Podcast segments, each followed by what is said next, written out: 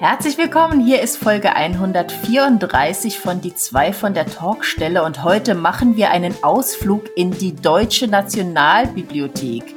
Wir haben Direktorin Ute Schwens dabei und sie hat uns wahnsinnig viele spannende Dinge von diesem, ja, etwas geheimnisumwobenen Archiv berichtet. Wir haben gelernt, was mit unseren Büchern passiert, die wir da hinschicken, welche überhaupt hingeschickt werden müssen, dass sie noch viel mehr gerne hätten, von denen wir gar nicht wussten, aber dass sie zum Beispiel auch Musik sammeln und äh, Nachlässe einkaufen. Also höchst aufregende Einblicke. Hört auf jeden Fall rein. Die zwei von der Talkstelle der Buchbubble Podcast mit Tamara Leonhardt und Vera Nentwich.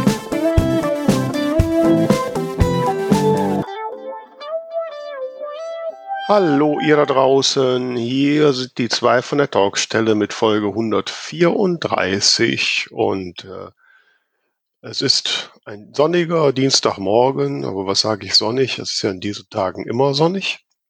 Und äh, wird noch sonniger, wenn ich auf den Bildschirm blicke und das lächelnde Gesicht von der lieben Tamara sehe.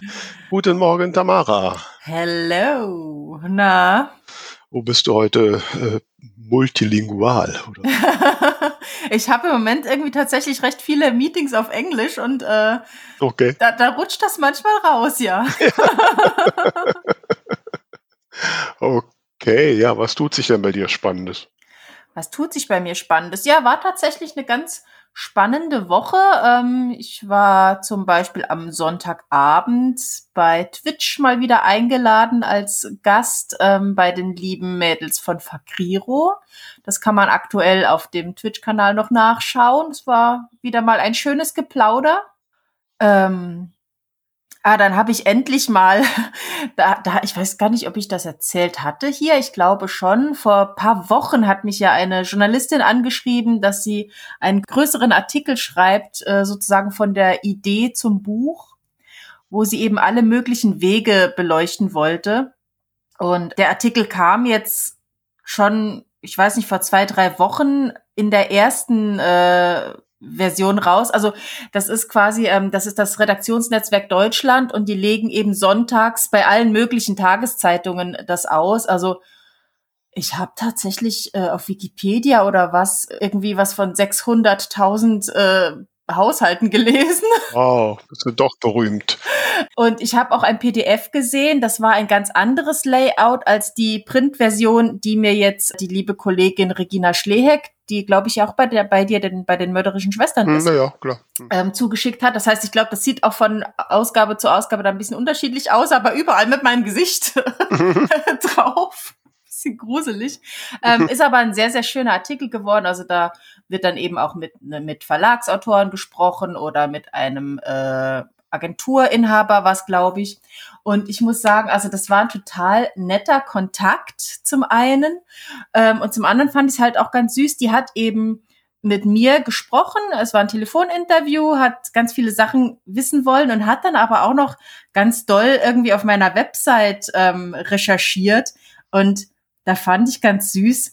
Ich glaube, das darf ich mal eben vorlesen. Also das hat mich irgendwie auch ganz berührt, wie sie das so geschrieben hat. Ähm, da schreibt sie, als sie elf war, rettete Leonhard eine alte Schreibmaschine vor dem Sperrmüll und erklärte, dass sie jetzt einen Pferderoman schreiben wolle.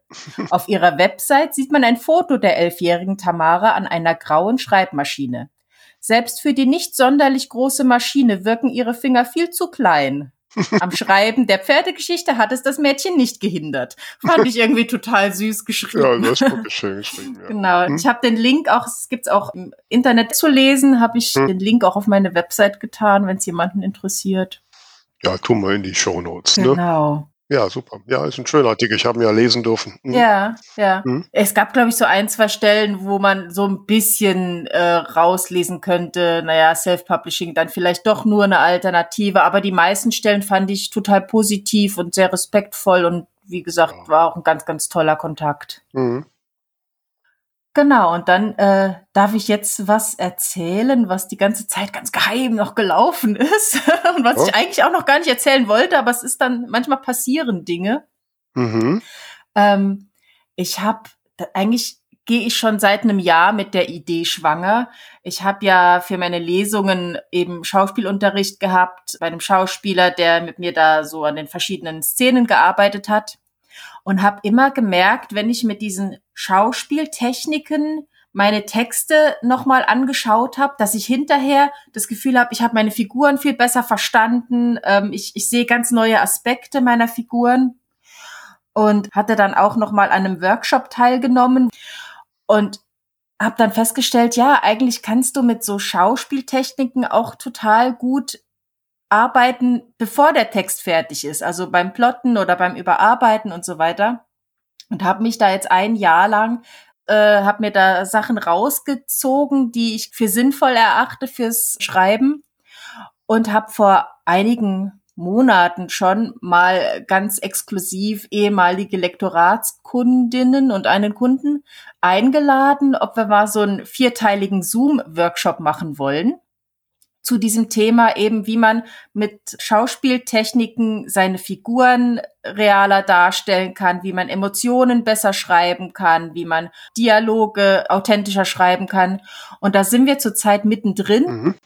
Und wie du vielleicht mitbekommen hast, macht ja BOD im September einen ja, so eine Art Tag des, der offenen Tür in Bad Hersfeld, zu dem man sich als Autor oder Autorin anmelden kann. Da wird es eine Diskussionsrunde geben und danach eben vier Workshops.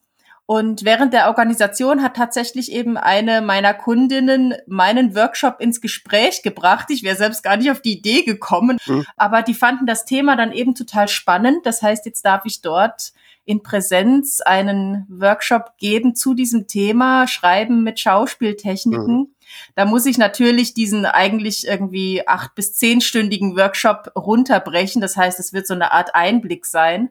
Mhm. Aber Genau, da freue ich mich wahnsinnig drauf. Das wird jetzt noch ein bisschen Arbeit, aber ähm, ich habe halt auch überlegt, ne, wie kann ich damit dann so an die Öffentlichkeit gehen und schwuppdiwupp ist es von selbst passiert. Ich freue mich total drauf. Und ja, super. Mhm. Ja, also sobald quasi wir durch sind mit dieser ersten Runde, wird's das dann eben auch offiziell auf meiner Seite zu buchen geben. Das muss ich jetzt natürlich fertigstellen bis zu diesem Termin. Das ist der 22. September in Bad Hersfeld.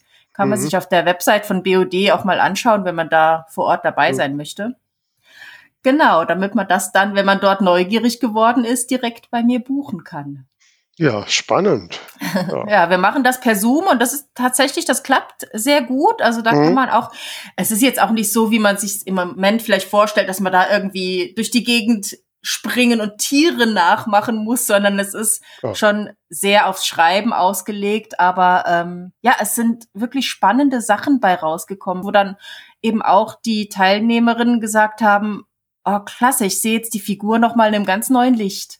Also das macht mir wahnsinnig Spaß.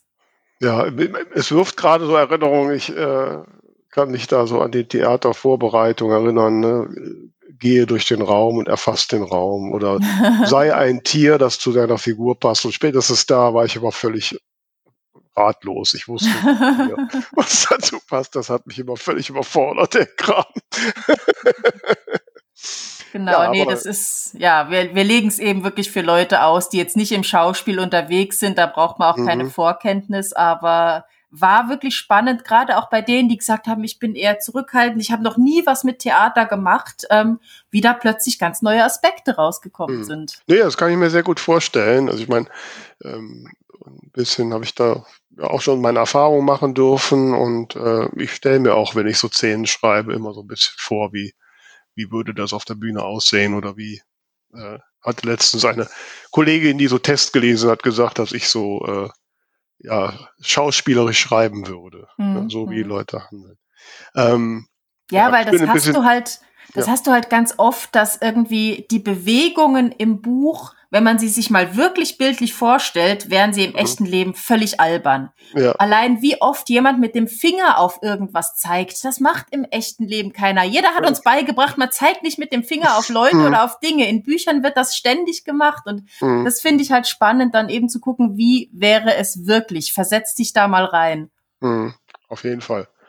Ja, ich bin ein bisschen überrascht, ne, weil ich habe immer gedacht, die Tamara, die hat so einen vollen Zeitplan, dass du dann auch noch trotzdem noch Ressourcen für derartige neue Projekte hast. du hast meine absolute Hochachtung, wie du das alles hinkriegst, irre. Ne? Ja, ich muss langsam aufpassen, weil es ist wirklich, also seit ich 40 geworden bin, brauche ich mehr Schlaf. Es ist ganz schrecklich. oh Gott, Gott, oh Gott, du Arme.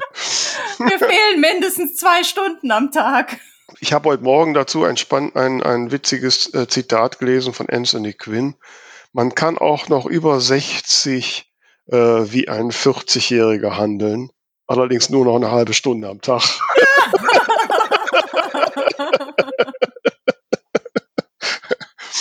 ja, nein, wir sind natürlich ne, sowas von fidel und munter und machen jede Woche neue Podcast-Folgen und Heute haben wir ja ein, wie ich finde, etwas geheimnisvolles Thema. Ein Thema, von dem ich überzeugt bin, dass die meisten Hörer und Hörerinnen gar nicht so richtig wissen, was das eigentlich ist. Ja, und das vielleicht auch ein bisschen vorbelastet ist, dass man vielleicht denkt, oh nee, nicht schon wieder, aber ich glaube, mhm. da steckt ganz viel Spannendes drin. Wir lassen uns überraschen. Heute wollen wir uns mit einer Institution beschäftigen, die jedem schon mal irgendwie aufgefallen ist, wenn er ein Buch aufgeschlagen hat. Da steht dann drin, Pflichtexemplare abgeliefert an die Deutsche Nationalbibliothek. Aber vielen geht es wahrscheinlich so, wie es mir geht, äh, dass ich gar nicht so eine richtige Vorstellung habe, was macht die Deutsche Nationalbibliothek eigentlich. Und dann haben wir einfach da mal angefragt, aber kann uns das nicht mal wer erzählen? Und sie haben uns gleich eine Direktorin geschickt. Die Direktorin Ute Schwens ist heute Morgen bei uns. Guten Morgen, Ute. Hallo Vera, hallo Tamara. Hallo, morgen. Ja, finde ich ja ganz toll, dass du heute bei uns bist und uns mal so ein bisschen erzählst, was passiert da eigentlich äh, in der Deutschen Nationalbibliothek. Ich muss ja gestehen, ich habe ja in der Vorbereitung auch schon mal so ein bisschen durch eure Webseiten gesurft. Ähm, und ein paar interessante Erkenntnisse gehabt, aber da kommen wir gleich noch zu. So meine erste Berührung mit euch war, ist immer, wenn ich ein neues Buch rausbringe, dass ich dann zwei Bücher in einen Umschlag packe und in meinem Fall, weil ich in NRW sitze, zur Nationalbibliothek nach Leipzig schicke. Das war's. Was passiert denn da mit meinen Büchern? ja, viel hoffentlich. Ähm, ja, also vielleicht vorab ein äh, Begriff ist ja eben schon gefallen, Pflichtexemplar. Hm. Mhm. Warum heißt das so? Es gibt tatsächlich ein Gesetz über die Deutsche Nationalbibliothek und da heißt es halt, äh, dass die Deutsche Nationalbibliothek verpflichtet ist, alles zu sammeln, was in Deutschland erscheint. Kommen wir vielleicht noch drauf, was mhm. alles heißt. Ja. Ähm, und auf der anderen Seite die Verlage, egal welche Art von Verlagen, halt verpflichtet sind, zwei Exemplare von zumindest physischen Exempl also von physischen Veröffentlichungen an uns abzuliefern. Naja, und das hast du ja dann gemacht, äh, mhm. wenn du zwei Exemplare an uns schickst. Ähm, die werden bei uns sofort verzeichnet als angekommen mhm. äh, und dann ähm, in einem, ich, wir nennen das Geschäftsgang, ähm, katalogisiert und kommen in unsere große Datenbank. Ich habe gestern auch mal geguckt, sind über 30 Titel von dir drin, sehr ordentlich. ähm, ja, ähm, da kommen wir auch gleich dazu. Da war einiges war recht peinlich. das mag sein. Das kann ich aus dem Katalog jetzt nicht ablesen, natürlich. Ähm, aber zumindest sagt das, was damit passiert. Also wir verzeichnen diese ähm, Publikationen, die wir bekommen, eben alle in einer Datenbank. Und das ist heute, das ist halt äh, nicht mehr die, die, das, die dicke, fette, gedruckte Bibliografie, ähm, wie, die, äh, wie es die früher mal gab. Heute ist das eben die deutsche Nationalbibliografie, diese Datenbank. Und dort kommt und muss auch alles rein, was in Deutschland seit unserem Bestehen eben publiziert wurde. Und da ist auch schon einiges drin. Aber warum schicke ich denn dann zwei Papierexemplare zu euch?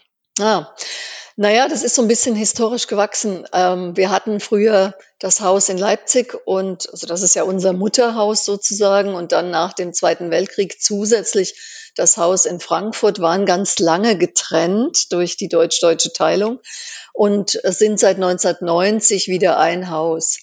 Ähm, trotzdem wurde damals politisch entschieden, dass zwei Exemplare an die Bibliothek geschickt werden, eben eins zur Benutzung in Leipzig und eins zur Benutzung in Frankfurt. Ähm, damit wollte man, damit wollte man einfach jetzt nicht den Leserinnen und Leser, die zu uns äh, kommen, das sind nicht wenig, ähm, einfach die Möglichkeit geben, an zwei Orten in Deutschland eben den, den Bestand auch einzusehen, sofern er zweifach vorhanden ist. Wenn wir wirklich nur eine Sache haben, nur ein Buch von einem Titel, also zum Beispiel bei Veröffentlichungen aus dem Ausland in deutscher Sprache oder Übersetzungen von deutschen Autoren in andere Sprachen, die sind dann nur in Leipzig. Ähm, wenn man dann in Frankfurt sitzt, muss man die sich halt bestellen und kriegt sie dann nach einer Woche. Aber so lange dauert's dann halt. Das heißt, ihr nehmt eins und schickt das dann an die andere Bibliothek rüber. Ja, wir hatten damals festgelegt, ähm, die Bücher werden einfach regional zugeordnet. Also deswegen schickt äh, Vera ja auch nach Leipzig, weil NRW ist Leipzig zugeschlagen worden. Und, ähm, und dort wird es komplett bearbeitet. Und am Ende der Bearbeitung geht dann ein Exemplar an den anderen Standort. Ja, einmal in der Woche geht da ein Auto hin und her. Okay. Ähm, das heißt also, ich könnte jetzt äh, zu euch kommen, nach Leipzig oder äh, Frankfurt und sagen, so, ich äh, möchte mal das Lebenswerk von Vera Nentwich äh, mir anschauen und dann kriege ich einen Stapel Bücher dahingelegt und kann die alle lesen? Ähm, ja, genau. Okay. Allerdings im Lesesaal. du musst dir dafür im Lesesaal gemütlich machen, ja. weil mit nach Hause kannst du sie nicht nehmen. Ähm, mhm. Dafür, dass wir halt eine Art Archivbibliothek für Deutschland sind, geben wir die, egal welche Materialien, welche Bücher, Publikationen, wir geben sie nicht aus dem Haus, mhm. ähm, sondern eben wir dürfen, also wir, ähm, wir bieten sie nur im Lesesaal zum Lesen oder zum ja, kopieren oder was auch immer, ähm, bieten sie eben nur im Lesesaal an. Ja. Das heißt, ich stelle mir vor, die Leute, die bei euch im Lesesaal sitzen, die lesen dann wahrscheinlich eher wissenschaftliche Bücher als jetzt irgendwie einen Cozy Crime, oder? Ja, äh, definitiv. Also wir haben ganz wenig Leute, die zu uns kommen, um dann wirklich, was weiß ich, ja, Cozy Crime oder auch, was weiß ich, ein Liebesroman oder dergleichen zu lesen, das ist tatsächlich nicht so unsere Richtung. Dafür gehen die Leute lieber in eine Stadtbibliothek, Stadtbücherei, ist ja, ist ja logisch. Da können sie es mit nach Hause nehmen und auf ihrem eigenen Sofa äh, lesen. Bei uns geht das eben tatsächlich nur an richtig ordentlichen Tischen, einige wenige Sessel und, und ich sag jetzt mal, ein bisschen gemütlichere Ecken haben wir. Das soll sich ändern, aber im Moment Tische und ähm, Lampe und ähm, Rechneranschluss und all solche Dinge, die man dann braucht, um jetzt zum Beispiel für Beruf, Studium, Lehre irgendwas ja. zu machen.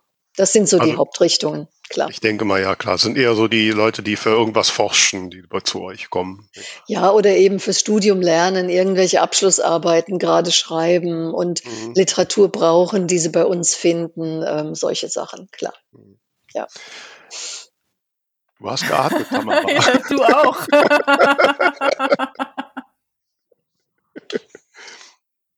Ich habe ja während des Studiums mehrere Jahre in der Bibliothek gearbeitet äh, von der Fachwissenschaft IT. Und da gab es dann mal eine Zusammenlegung mit der Mathematik und da habe ich dann diese neuen Bücher erfasst und katalogisiert und so weiter und war ganz ehrfürchtig, als ich dann ganz viele Fachbücher von 1800 Paar und 90 in der Hand hatte. Was habt ihr denn so für Schätze, die euch irgendwie, die ganz besonders sind? Also normalerweise keine von 1890 oder noch früher. ähm, also unsere Sammlung beginnt äh, 1913 äh, 1912 sind wir in Leipzig gegründet worden und dann begann die Sammlung tatsächlich am 01.01.1913. Äh, das bezieht sich auf die, ähm, auf die laufenden Publikationen, die seitdem erscheinen. Äh, da sind auch eine Menge Schätze drunter, also Künstlerbücher, ähm, ganz kleine Auflagen, die tatsächlich noch per Hand gemacht wurden. Wow. Ähm, da sind schon tolle Sachen dabei.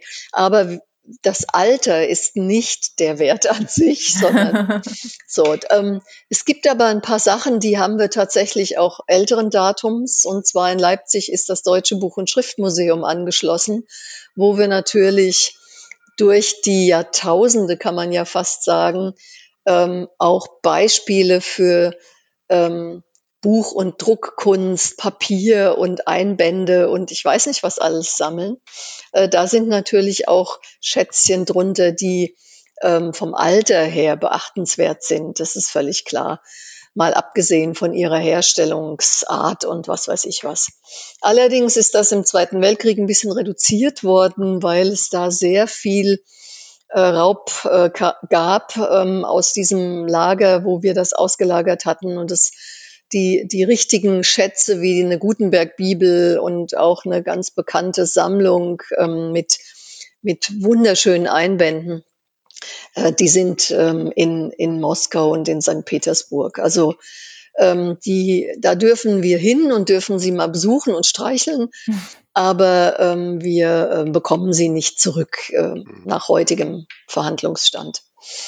Ähm, das ist klar. Wir haben auch noch eine zweite Schätzchensammlung finden wir jedenfalls, die auch älter ist als 1913. Und das sind die ersten phonografischen Aufzeichnungen, mhm. also Musik. Ähm, wir sammeln nämlich nicht nur Text, wir sammeln tatsächlich auch Musik. Ähm, und da ist ähm, nach der Gründung Anfang des letzten Jahrhunderts erstmal nicht viel gemacht worden. Aber Ende der 60er ist die Deutsche Musikphonothek der Deutschen Nationalbibliothek zugeschlagen worden. Also die wurde da eingegliedert.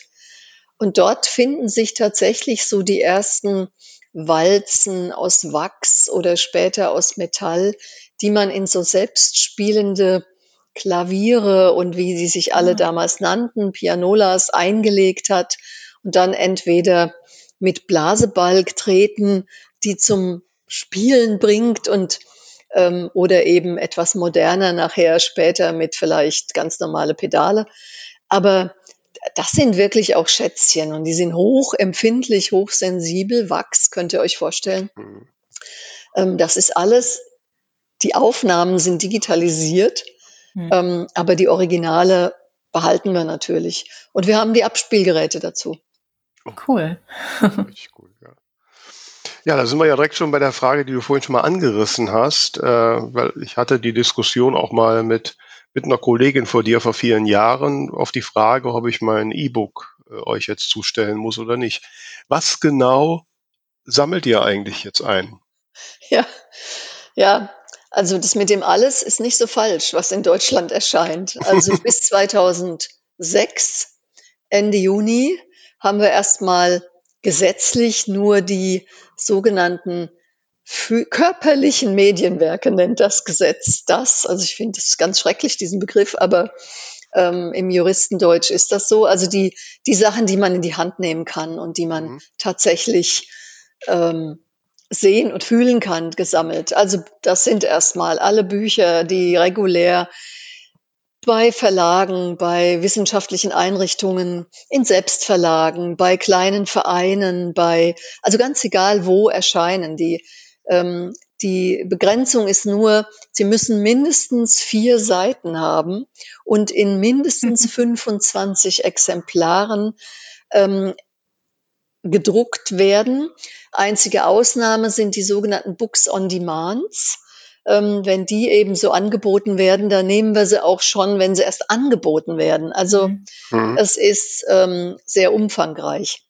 Neben den Büchern, also und das ist auch völlig egal, was da drin steht. Ne? Also mhm. wir haben wissenschaftliche Kochbücher, wir haben, ähm, äh, wie hieß das eben, Cozy Crime, also die ganze Belletristik, genauso wie ähm, ganze Kioskliteratur und diesen Kram. Dann bin ich beim nächsten Punkt. Also tatsächlich ähm, alle Zeitschriften, alle ähm, alle, egal ob Fachzeitschriften oder eben auch hier Regenbogenpresse. Ähm, ich habe eben Kiosk genannt. Das ist immer so eine Diskussion in Bibliotheken. Ist das jetzt eigentlich eine Zeitschrift, weil so ein so ein, früher nannte man die Groschenhefte, ne? So mhm. diese, diese 98 Seiten Dinger da oder 96, legt mich nicht fest. Ähm, das waren immer so eine gewisse Anzahl Druckbogen, ne? Ähm, die, die sind ja tatsächlich, jede Woche ist da ein neues erschienen. Ähm, also so Zeug haben wir tatsächlich alles. Ähm, wir sammeln die Musik, habe ich eben ja auch schon mhm. gesagt, und zwar sowohl die Noten wie auch die ähm, aufgezeichnete Musik, also von diesen Wachswalzen da bis heute, ähm, naja, also die letzte, das letzte physische Medium, die, die DVD. Ähm, oder jetzt kommt ja langsam wieder Vinyl. Aber also das sammeln wir alles so. Und jetzt schwenke ich um. Und seit 2006 ähm, ist das Gesetz geändert worden. Ende Juni ist es in Kraft getreten. Und wir sammeln tatsächlich all diese Dinge auch in digitaler Form was uns ein wenig herausfordert, sage ich mal ganz klar. Mhm. Äh, und da sind wir natürlich auch noch längst nicht in den Prozessen drin, die es braucht, um da wirklich alles zu sammeln. Also im digitalen Bereich ähm, äh, sind wir noch am Lernen, absolut. Aber wir haben schon ziemlich viel. Ähm, das ist mal ganz klar. Also wir haben schon ähm, eine Menge Prozessen, vor allem mit Verlagen oder mit solchen ähm, mit solchen Aggregatoren, also damit meine ich so Leute im Netz, die einfach Autoren, Autorinnen anbieten, ähm, für sie als Dienstleister zu agieren. Mhm. Mit denen arbeiten mhm. wir halt zusammen und äh, das klappt ganz gut. Zeitschriften klappt auch schon einigermaßen. Musik und Internet ist immer noch ziemlich herausfordernd. Jetzt muss ich unbedingt wissen, hat schon mal jemand, wenn man euch zum Beispiel ein PDF zuschicken soll, zweimal die gleiche Datei geschickt, weil es zwei Pflichtexemplare sind? Nein, ähm, Gott sei Dank nicht, weil. Können. Nee, nee, aber das, das, das war jetzt von mir auch unsauber erzählt. Ähm, die, die, das Digitale muss nur einmal abgeliefert werden. Ja, ja, klar, aber man kann, also, also äh, die Leute kommen ja auf alle möglichen Ideen. Ja, nee. Also ich, ich will das jetzt, äh, ich sitze ja da jetzt nicht an der Stelle, wo diese ganzen Daten da reingehen, ja, das mhm. ist ganz klar. Aber ähm, ich würde mal sagen, so bewusst wurde mir das noch nicht erzählt. Also bis jetzt ähm, kapieren die Leute digital einmal, weil das ist ja auch, wir sind da nicht an Orte gebunden, wir können das einfach zur Verfügung ja, ja. stellen ja. und ähm, und das physische halt zweimal. Ich habe nämlich noch, neulich auf Twitter gelesen von einer, die meinte, ein Kunde hat ihr die Datei zurückgeschickt, weil er sie nicht mehr braucht. okay. Also das erinnert mich an Zeiten, als der Computer eingeführt wurde und die Leute vor dem, vor dem Rechner saßen mit der, Fern, mit der Maus wie eine Fernbedienung und haben immer überlegt, warum geht das nicht? Also ja, also ich, ich denke, es wird immer solche Erlebnisse geben. Ja. Ich würde gerne noch was, ähm, noch was konkretisieren zum Rahmen dessen, was wir sammeln sollen. Also mhm. ich habe ja gesagt, alles, was in Deutschland erscheint. Und ja, also das ist auch das, worauf sich das Gesetz bezieht. Das ist völlig unabhängig von Sprachen oder Communities, die etwas publizieren. Ähm, alles, was innerhalb der Grenzen Deutschland, der heutigen Grenzen bitte, Deutschlands ähm, erscheint, wird gesammelt. Ähm, wir sammeln aber auch aus dem Ausland, aber das gibt natürlich kein Gesetz, das müssen wir kaufen oder äh, die Verlage schicken es uns sowieso automatisch freiwillig ähm, da alles, was in deutscher Sprache oder in Übersetzungen von deutschen Autoren oder über Deutschland erscheint, das sammeln wir auch aus dem Ausland. Das ist auch nicht wenig. Hier haben wir uns bis jetzt nicht so stark auf die digitalen Publikationen geworfen, weil wir schon genug haben, was in Deutschland erscheint. Da, ähm, aus dem Ausland machen wir im Moment. Das sind eher so, weil sie es uns halt schicken und weil sie gerade Verlage, manche Verlage sind international tätig, also dann mhm. sammeln wir das natürlich, aber ähm, ganz bewusst gehen wir im Moment nicht aufs Ausland zu.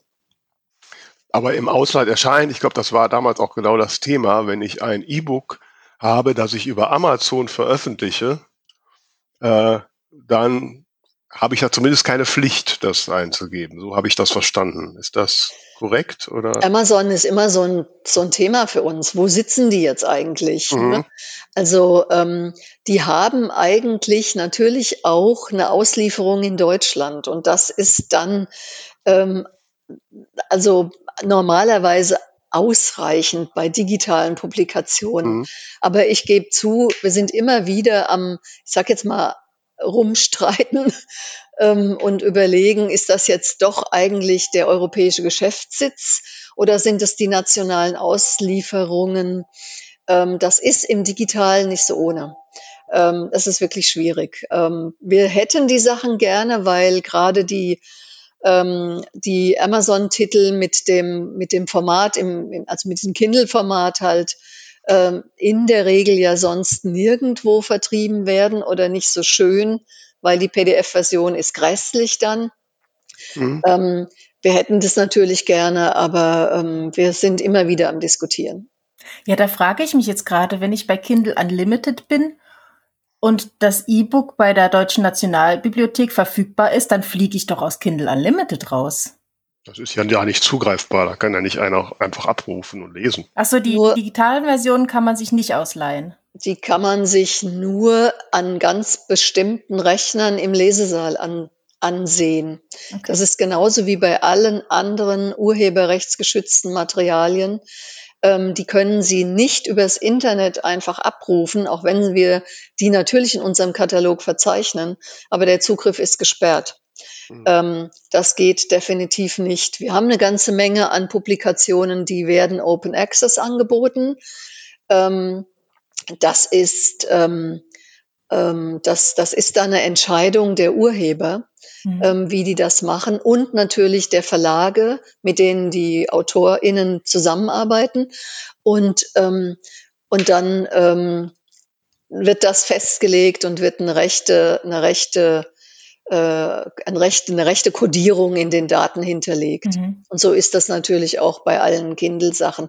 Gerade die Belletristik ist eigentlich komplett ähm, gesperrt für den Außenzugang, ganz mhm. einfach, weil vor allem die AutorInnen für, also ich sag mal, Presse und auch, ähm, und auch Belletristik, die leben davon. Ja, ja. Also ich meine, das kann man nicht einfach freistellen, ist ganz klar. Also nur das heißt, vor Ort. Hm. Das heißt aber, wir können jetzt hier durchaus den Aufruf an alle äh, machen, die über Amazon veröffentlichen, schickt eure E-Books ans an die Deutsche Nationalbibliothek. Ja, natürlich, klar. Also wie gesagt, wir freuen uns, wenn wir die bekommen und die sind auch restriktiv. Ähm, also diese Rechner, mit denen man die nutzen kann, nachher im, Inter im Lesesaal hängen nicht im Internet.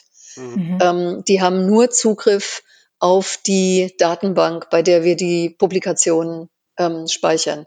Und das ist eben die, die wichtige Voraussetzung, denn wenn wir einen Internetzugang anbieten an diesen Rechnern, ist das ja schnell downgeloadet und ja, weg ist ja. es. Ne? Ja. Das heißt, man schickt die Kindle-Datei per E-Mail oder wo muss das hin? Nee, ähm, es gibt zwei Verfahren. Also es gibt ein Massenlieferungsverfahren.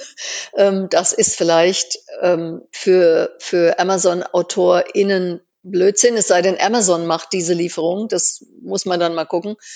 Ähm, also es gibt ein Massenlieferverfahren, da ist es ähm, so, dass der Ablieferer wird einfach gebeten, uns in einen, einen Ordner, den wir bereitstellen, einen geschützten natürlich, ähm, liegt, liegt er uns die, die ganzen Angaben, wie sie auch ins VLB teilweise kommen oder auf andere Plattformen, ähm, legt er uns die, die sogenannten Metadaten rein und einen Link dazu, ähm, zu diesen Objekten insgesamt. Und das läuft bei uns vollkommen automatisch. Über Nacht holen wir uns zu diesen Metadaten dann die kompletten Volltexte.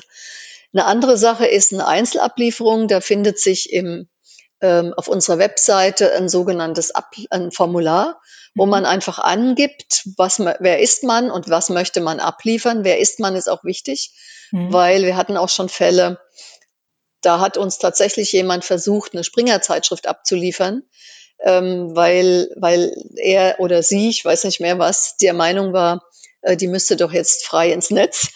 Also wir müssen schon wissen, ist die Person, die abliefert, autorisiert? Ja. Ähm, und dann, ähm, dann macht man praktisch einen Upload ähm, bei uns auf die, auf die, hm. in die Datenbank. Darüber habe ich mich damals dann auch mit der Kollegin unterhalten. Ich muss mal schauen. Ich habe in meinem Blog, glaube ich, auch noch einen Artikel dazu, wo ich äh, beschrieben habe, wie das dann da funktionierte. Ich hoffe, ähm, das ist mittlerweile leichter, weil das ist, also am Anfang, als wir das angefangen haben, ist das auch gerade für viele, hm. ja, also es ist halt, wir versuchen mit so wenig Aufwand wie möglich das Ganze zu machen, aber so ganz ohne Aufwand geht es von beiden Seiten halt dann doch nicht. Das ist blöd. Jetzt muss ich aber noch mal äh, sagen, ähm, hast ja gerade gesagt, wir freuen uns, wenn wir E-Books, auch Amazon E-Books schicken.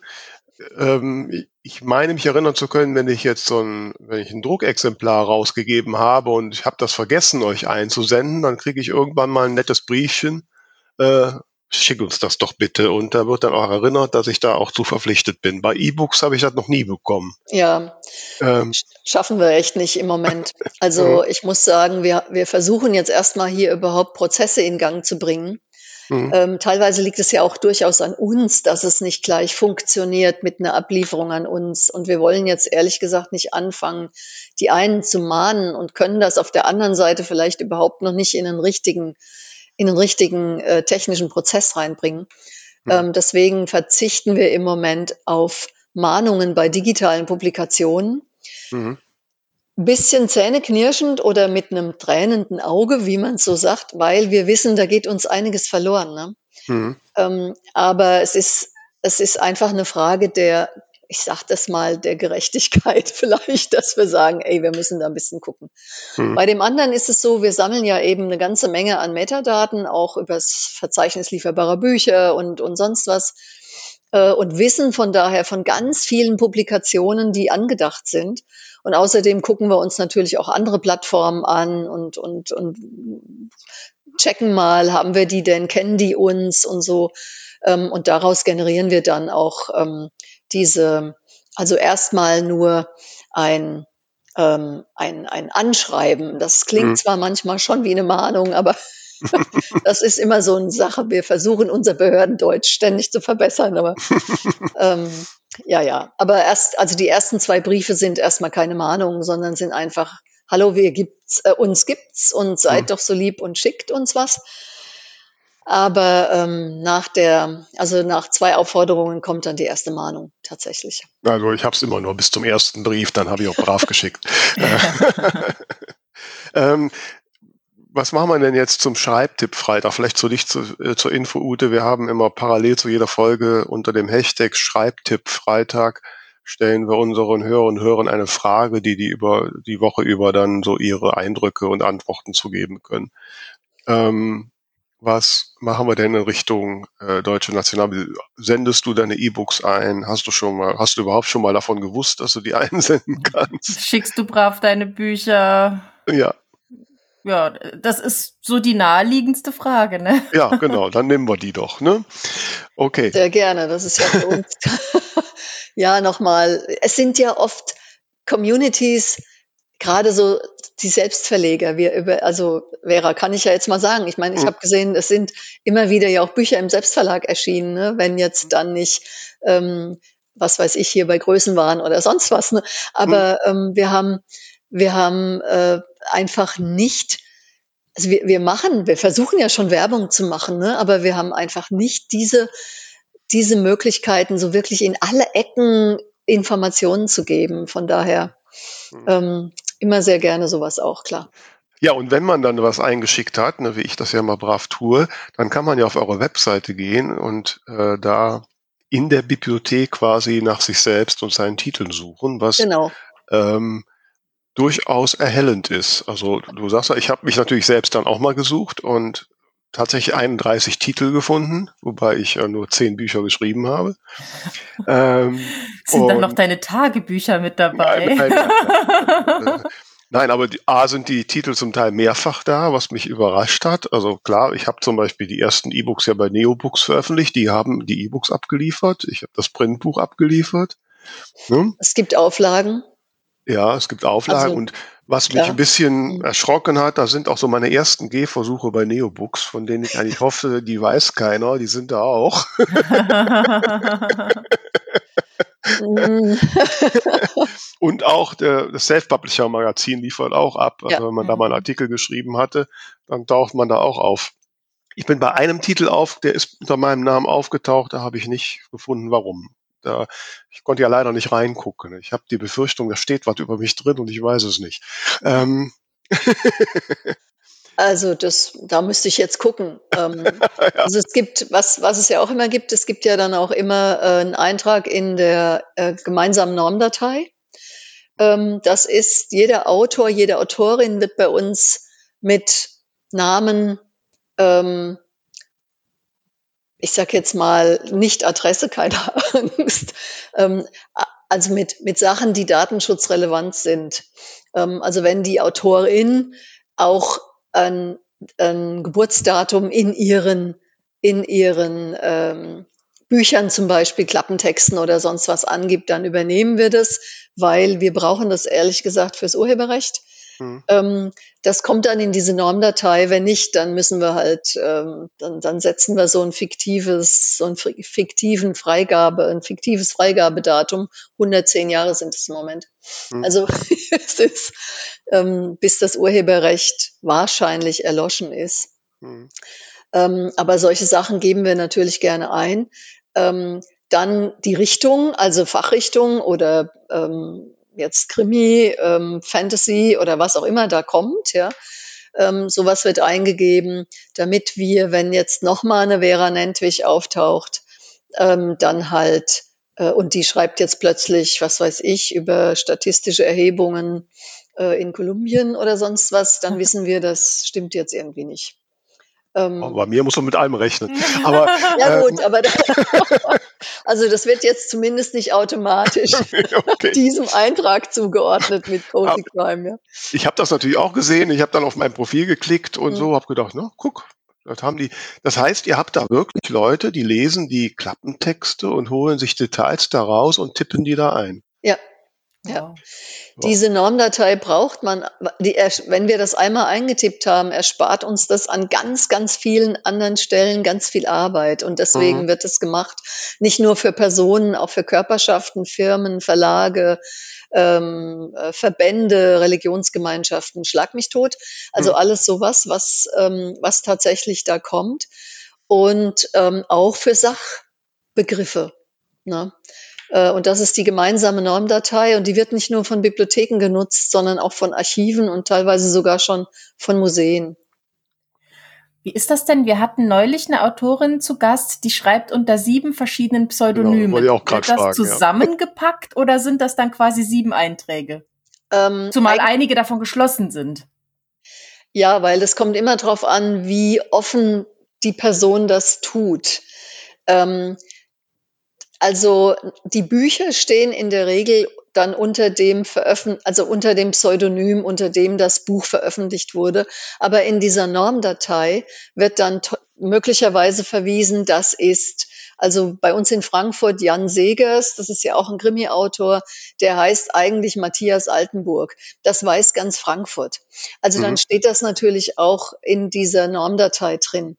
Er publiziert aber getrennt Matthias Altenburg als Journalist und mhm. Jan Segers als Krimi-Autor. Und so stehen die Bücher auch da. Nur in dieser Normdatei ähm, ist das zusammengeführt. Wenn aber jemand mal nicht genau weiß, oh oh. We welcher Name steht denn jetzt bei dem Krimi dabei oder welcher Name steht denn jetzt bei dieser Reportage über irgendwas dabei, dann findet er die jeweils anderen Bücher auch, egal ob er, egal ob er den richtigen oder den falschen Autorennamen eingibt. Mhm. mhm. Das aber nur, wenn das vom Autor, von der Autorin auch gewünscht ist. Ja. Ähm, also wir machen da keine äh, Detektivarbeit und sonst was. Äh, wenn die völlig offen liegen, dann ist das okay. Wenn jemand aber tatsächlich unter einem Pseudonym schreibt und nicht möchte, dass äh, bekannt wird, wer das in Wirklichkeit ist, dann geht das nicht. Ist völlig. Kann man das denn auch irgendwo angeben? Weil ich weiß zum Beispiel von einer Autorin, da wird auf Wikipedia der Klarname genannt und ich habe in diesen Änderungs äh, Logs quasi gelesen, dass diese Person mehrfach geschrieben hat, hallo, ich bin die Autorin, ich möchte das nicht, das ist den Leuten von Wikipedia aber wurscht. Das heißt, wenn man dort schaut, dann weiß man, wie sie heißt. Das heißt, ihr könntet das eigentlich auch wissen und wenn ihr euch nicht durch diese Logs durchwurschtelt, dann wisst ihr ja auch nicht, dass sie es nicht unbedingt will. Also muss man quasi aktiv sagen, ja, ist in Ordnung oder nein, oder nehmt ihr quasi die Infos, die ihr bekommt? Also ich stecke jetzt nicht so in dieser täglichen Arbeit drin, muss ich sagen. ähm, aber ich, aber wir reagieren definitiv, wenn jemand uns sagt, möchte ich nicht. Mhm. Also das weiß ich todsicher, ähm, weil wir glauben, das hat was mit Datenschutz zu tun und Persönlichkeitsschutz. Das geht nicht. Ähm, deswegen reagieren wir drauf. Ich kann dir aber jetzt nicht ähm, versprechen, dass wir bei Wikipedia sämtliche Login-Files durchgehen, um zu gucken, ob die ähm, Person das tatsächlich auch möchte, dass da ein Pseudonym aufgelöst wird. Vielleicht machen die KollegInnen das, weil sie Angst haben, dass sie tatsächlich was preisgeben, was nicht sein soll. Ähm, das Blöde ist ja immer, als betroffene Person kann man in diesen Wikipedia-Auftritten nichts ändern. Es muss jemand anders machen. Mhm. Ähm, und das macht es halt ein bisschen schwierig, ja. Mhm. Jetzt möchte ich ja, jetzt haben wir schon die Vorstellung, dass äh, da die Bücher sind, ich stelle mir das so vor, da gibt es in Leipzig und Frankfurt dunkle, lange Keller und irgendwo in der Ecke verstauben die Bücher von Vera Nentwich.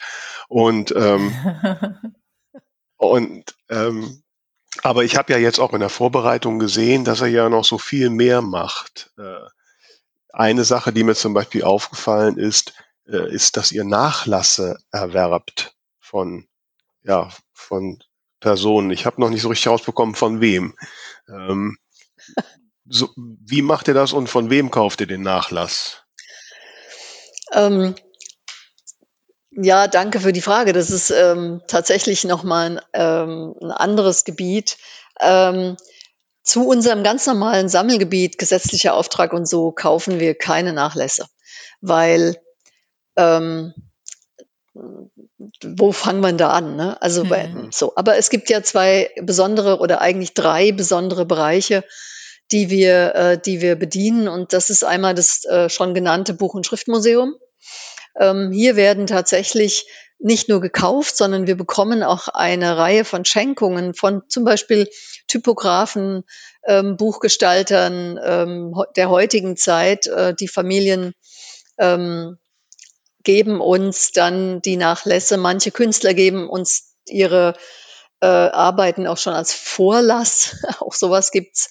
Ähm, das ist das Buchmuseum, ähm, wo eben Nachlässe durchaus üblich sind. Das andere, wo es noch üblicher ist, ähm, da ist wirklich der größte Anteil an Nachlässen.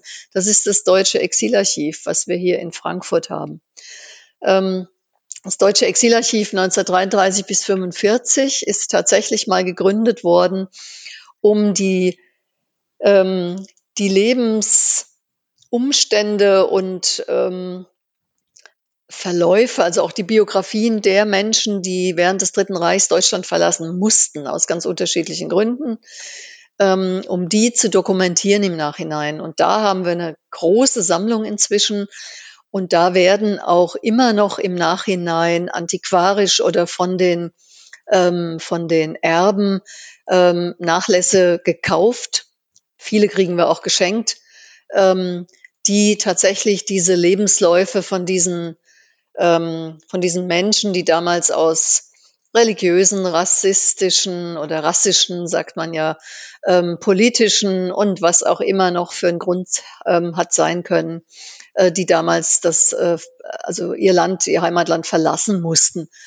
Ähm, da haben wir ganz, ganz, ganz viele äh, Nachlässe auch in, hier in Frankfurt, die auch immer wieder dann aufgearbeitet und genutzt werden für Ausstellungen, um Themen aufzubereiten, ähm, lauter solche Dinge. Also wir hatten jetzt gerade, äh, wir haben eine Dauerausstellung dazu, wo acht Biografien praktisch drinstecken.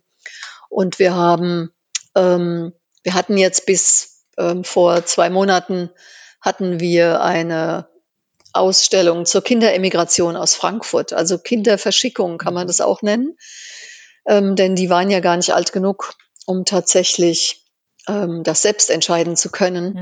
Mhm. Ähm, und da äh, wurden auch acht Biografien vorgestellt von Personen, die es heute noch gibt. Und wir haben ganz viel Nachlassmaterial zu diesen Personen.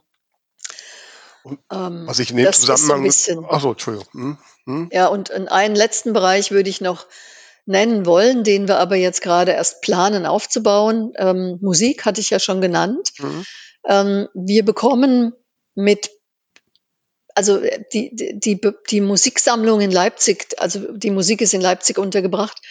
Ähm, die Musiksammlung ist tatsächlich ähm, etwas, was in, Mus in Musikerkreisen immer bekannter wird. Und wir bekommen ganz viele Anfragen von zeitgenössischen Musikern ähm, des, ich sage jetzt mal, 20. Jahrhunderts und natürlich jetzt 21. Pop und Jazz vor allem, ähm, ob man nicht äh, den Nachlass haben möchte für die, mhm. für das Musikarchiv.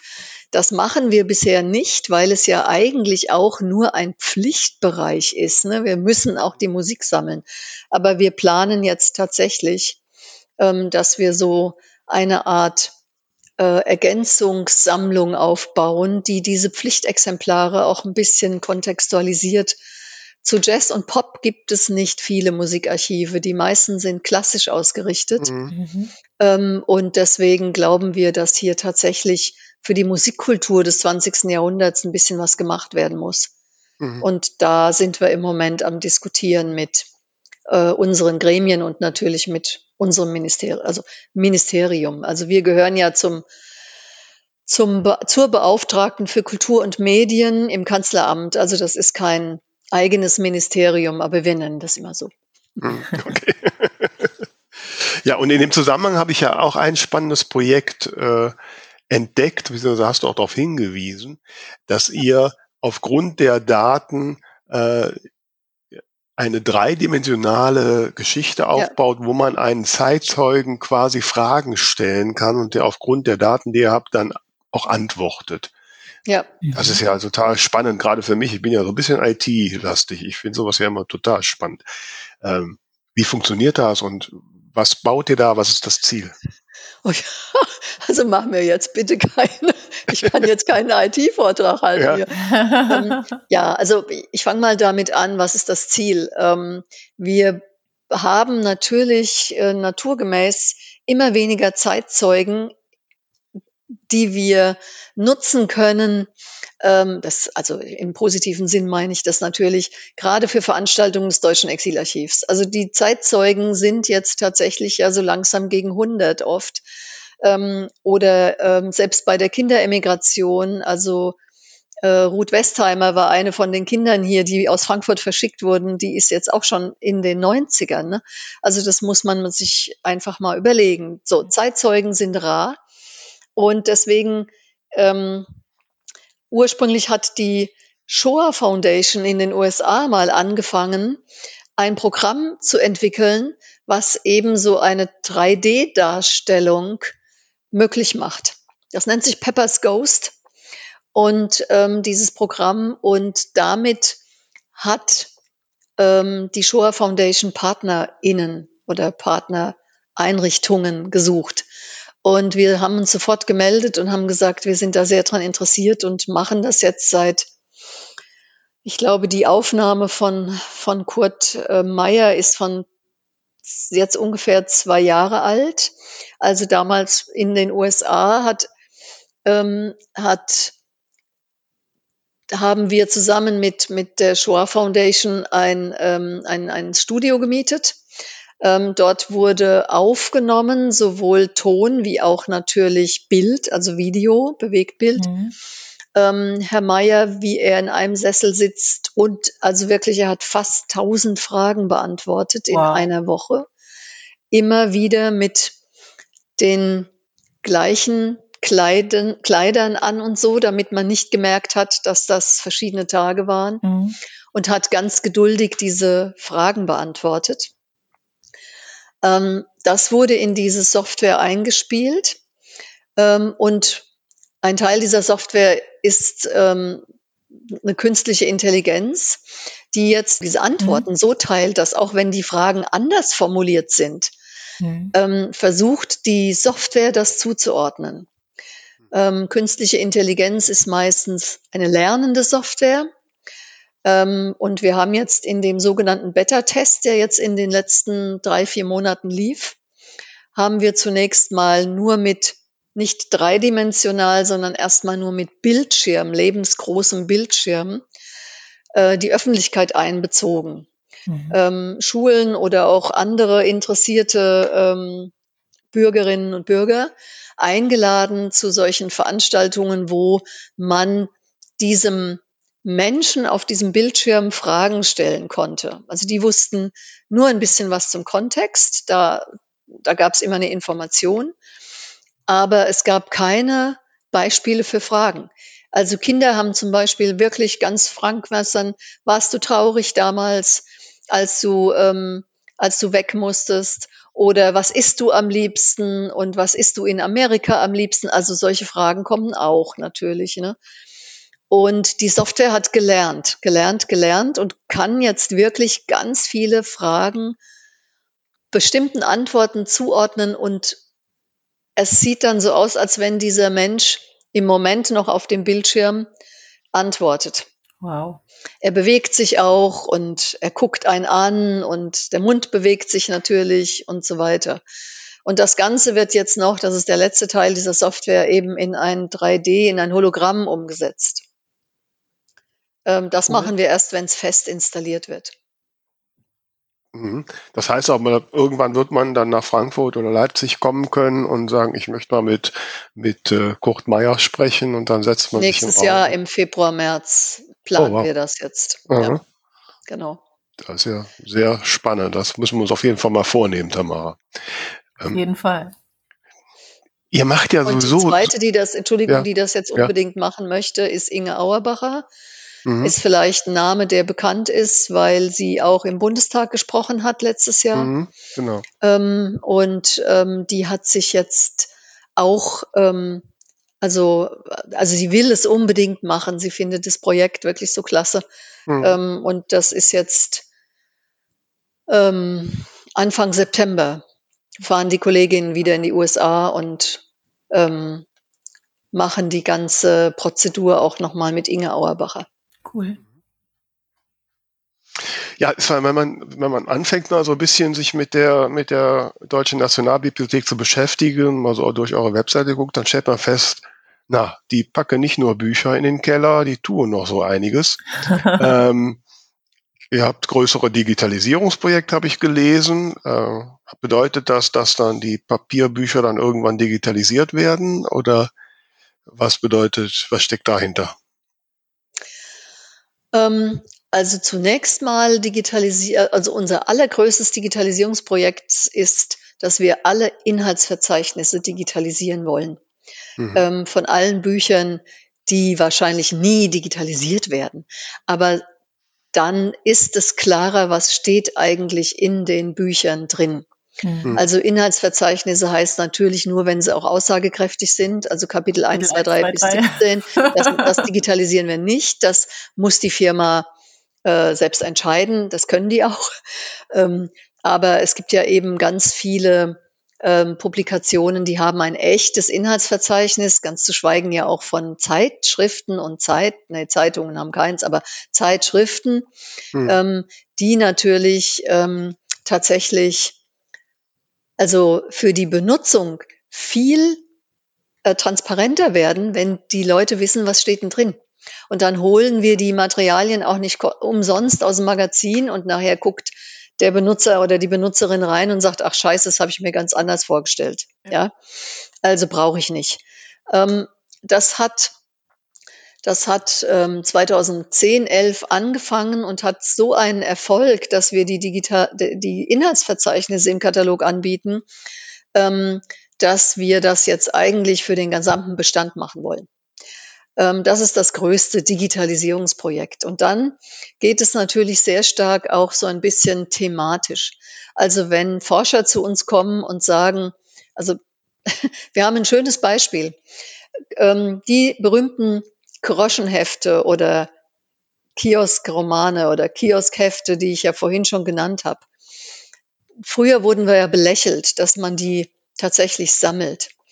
Ähm, mhm. In der Soziologie und in den Sprachwissenschaften sind die schon immer Seminarthema und sowas. Also, mhm. was ist die Sprache? Was haben die damals für Heldinnen und Helden gehabt? Ja. Ist das anders als heute? Ähm, wie ist überhaupt die Gesellschaft dargestellt? Wie findet sich da schon damals, was weiß ich, Rassismus, Kolonialismus, alles Mögliche? Ähm, und heute gehen die ForscherInnen hin und sagen, digital könnten wir das viel besser auswerten, wenn wir Analyseprogramme schreiben und sowas.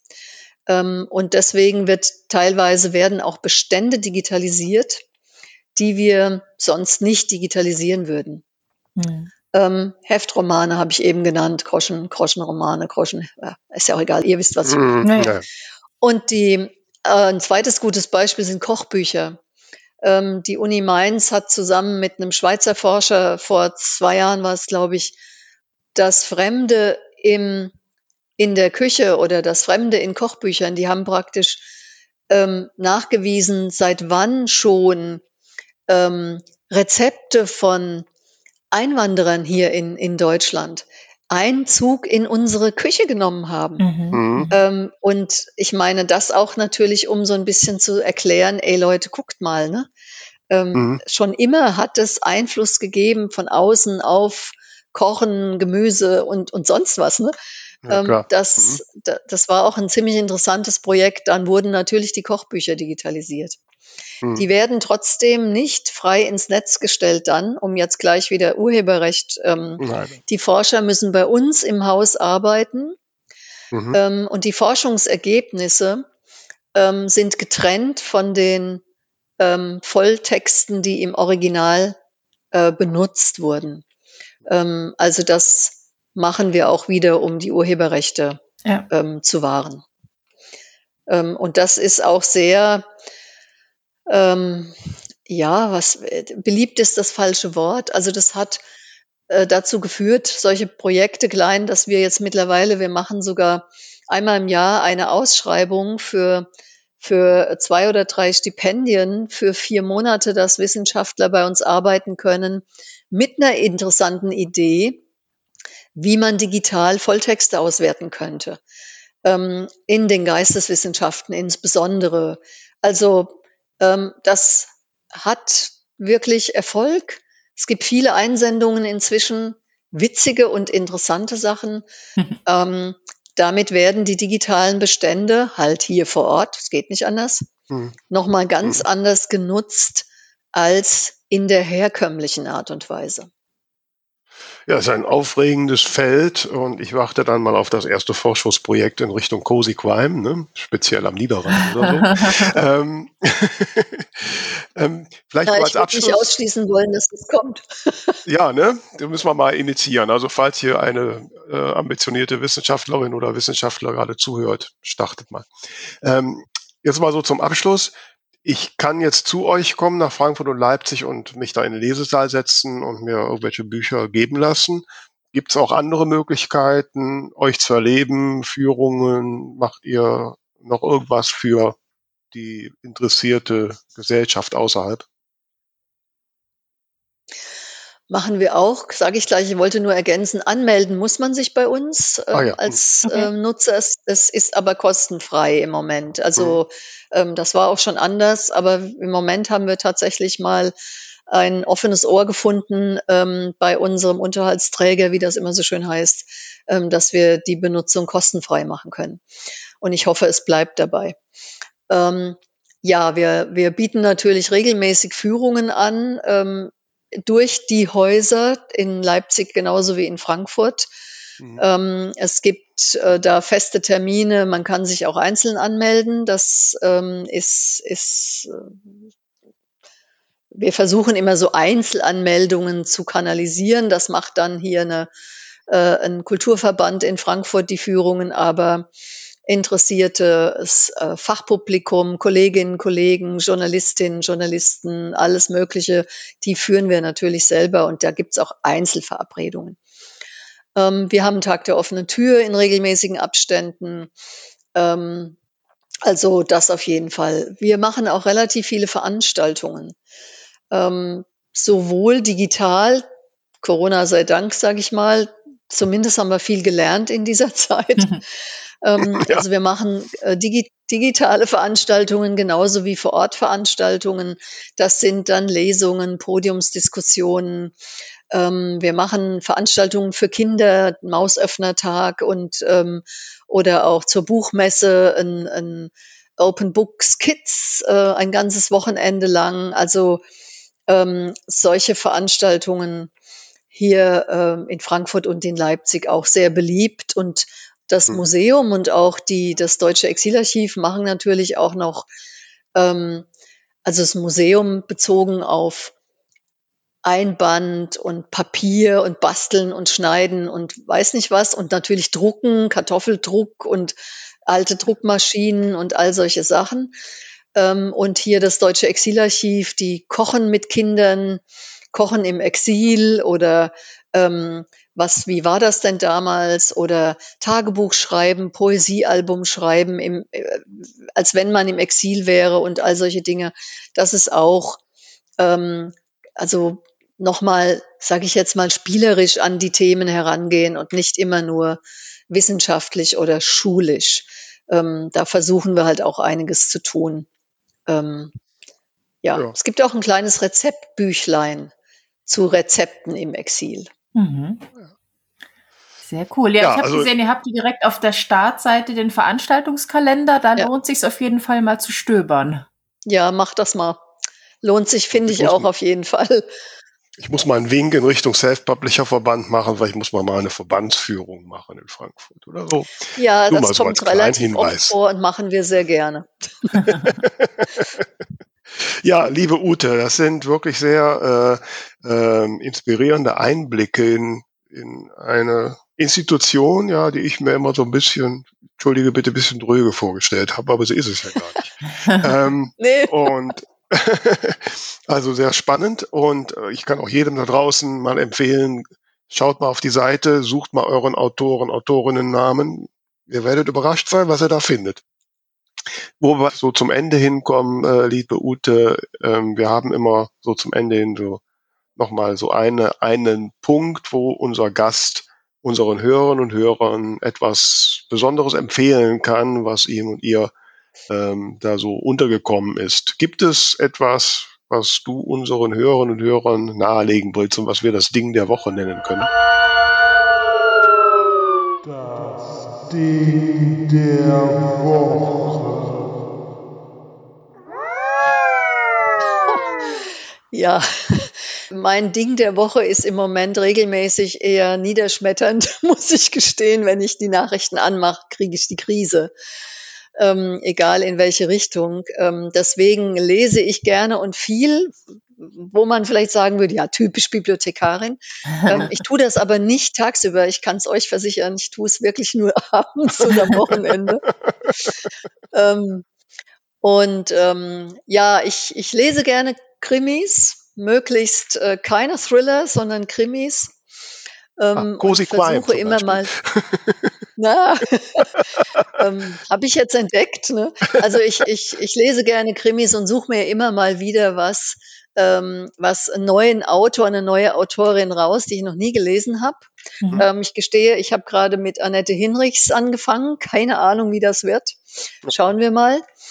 Ähm, aber ich lese natürlich auch andere Sachen und was mich wirklich beeindruckt hat, war der neue Schlink-Roman, Die Enkelin und ähm, auch ähm, der letzte, äh, das letzte Buch von Nino Harashtivili, ähm, das ist ähm, das mangelnde Licht. Ähm, da geht es äh, über Georgien und das, das ist schon etwas, wo man anfängt mal zu verstehen, was ist eigentlich in diesen ganzen Staaten los, die sich so rund um Russland gruppieren. Das ist wirklich, ähm, glaube ich, auch wichtig, dass man da ab und zu mal was dazu liest. Und mhm. ja, ich bin überhaupt kein, ähm, kein Filmschauer. Ähm, wenn dann, dann komme ich mal zufällig irgendwo rein, aber da, da kann ich wirklich kaum was machen. Aber ich freue mich ansonsten über jede neue CD von Coldplay oder so. Ähm, das macht dann mal ein bisschen bessere Laune. Ja. Dann sag die beiden Buchtitel nochmal, dann nehmen wir die in die Shownotes mit auf. Also die, das ist von dem, ähm, wie heißt er mit Vornamen Bernhard, glaube ich, Schlink, äh, die Enkelin und von Nino Haratischvili, das mangelnde Licht. Das sind die beiden, die mich jetzt so im letzten Vierteljahr ähm, am meisten beeindruckt haben. So. Ähm, die wirken schön. auch noch so nach. Also das, mhm. da finde ich, ist es immer das, das ist für mich immer ein gutes Zeichen, dass, ja. Ja, absolut. dass ein Buch gut war. Mhm. Ja. Ja, also definitiv gut war dein Besuch bei uns heute Morgen, liebe Ute. Äh, hast uns sehr äh, spannende Einblicke in die Deutsche Nationalbibliothek geliefert und ich möchte nochmal die Aufforderung an alle schicken. Äh, schickt eure E-Books an die DNB, die freuen sich darüber. Ne? Also ich habe am Anfang immer gedacht, oh Gott, belaste ich sie? Nein, das ist deren Job, das macht den Spaß. Und also raus und schaut mal auf die Webseite, auf Veranstaltungsprogramm. Es gibt wirklich sehr spannende Angebote. Dir nochmal, liebe Ute, vielen, vielen Dank, dass du die Zeit genommen hast, uns da äh, Einblicke zu geben. Und äh, ansonsten, Tamara, möchtest du noch was zum Abschluss sagen? Ich schließe mich einfach gerne an. Ich habe tatsächlich im Vorfeld auch gedacht, was sollen wir denn eine Stunde lang über eine Bibliothek reden? Aber es war total interessant. also vielen, vielen lieben Dank. Ja, danke auch euch beiden, ähm, dass ihr auf die Idee gekommen seid. Das fand ich auch total klasse und ich habe das sehr gerne gemacht. Schön. Und euch da draußen, denkt dran, uns zu folgen äh, auf sämtlichen Social Media Plattformen. Äh, denkt an die Frage zum Schreibtipp Freitag und vergesst nicht, der nächste Buchbubble Bulletin steht an, also noch schnell abonnieren. Ansonsten bleibt uns gewogen, bis nächste Woche. Macht's gut, ciao, ciao. Ciao.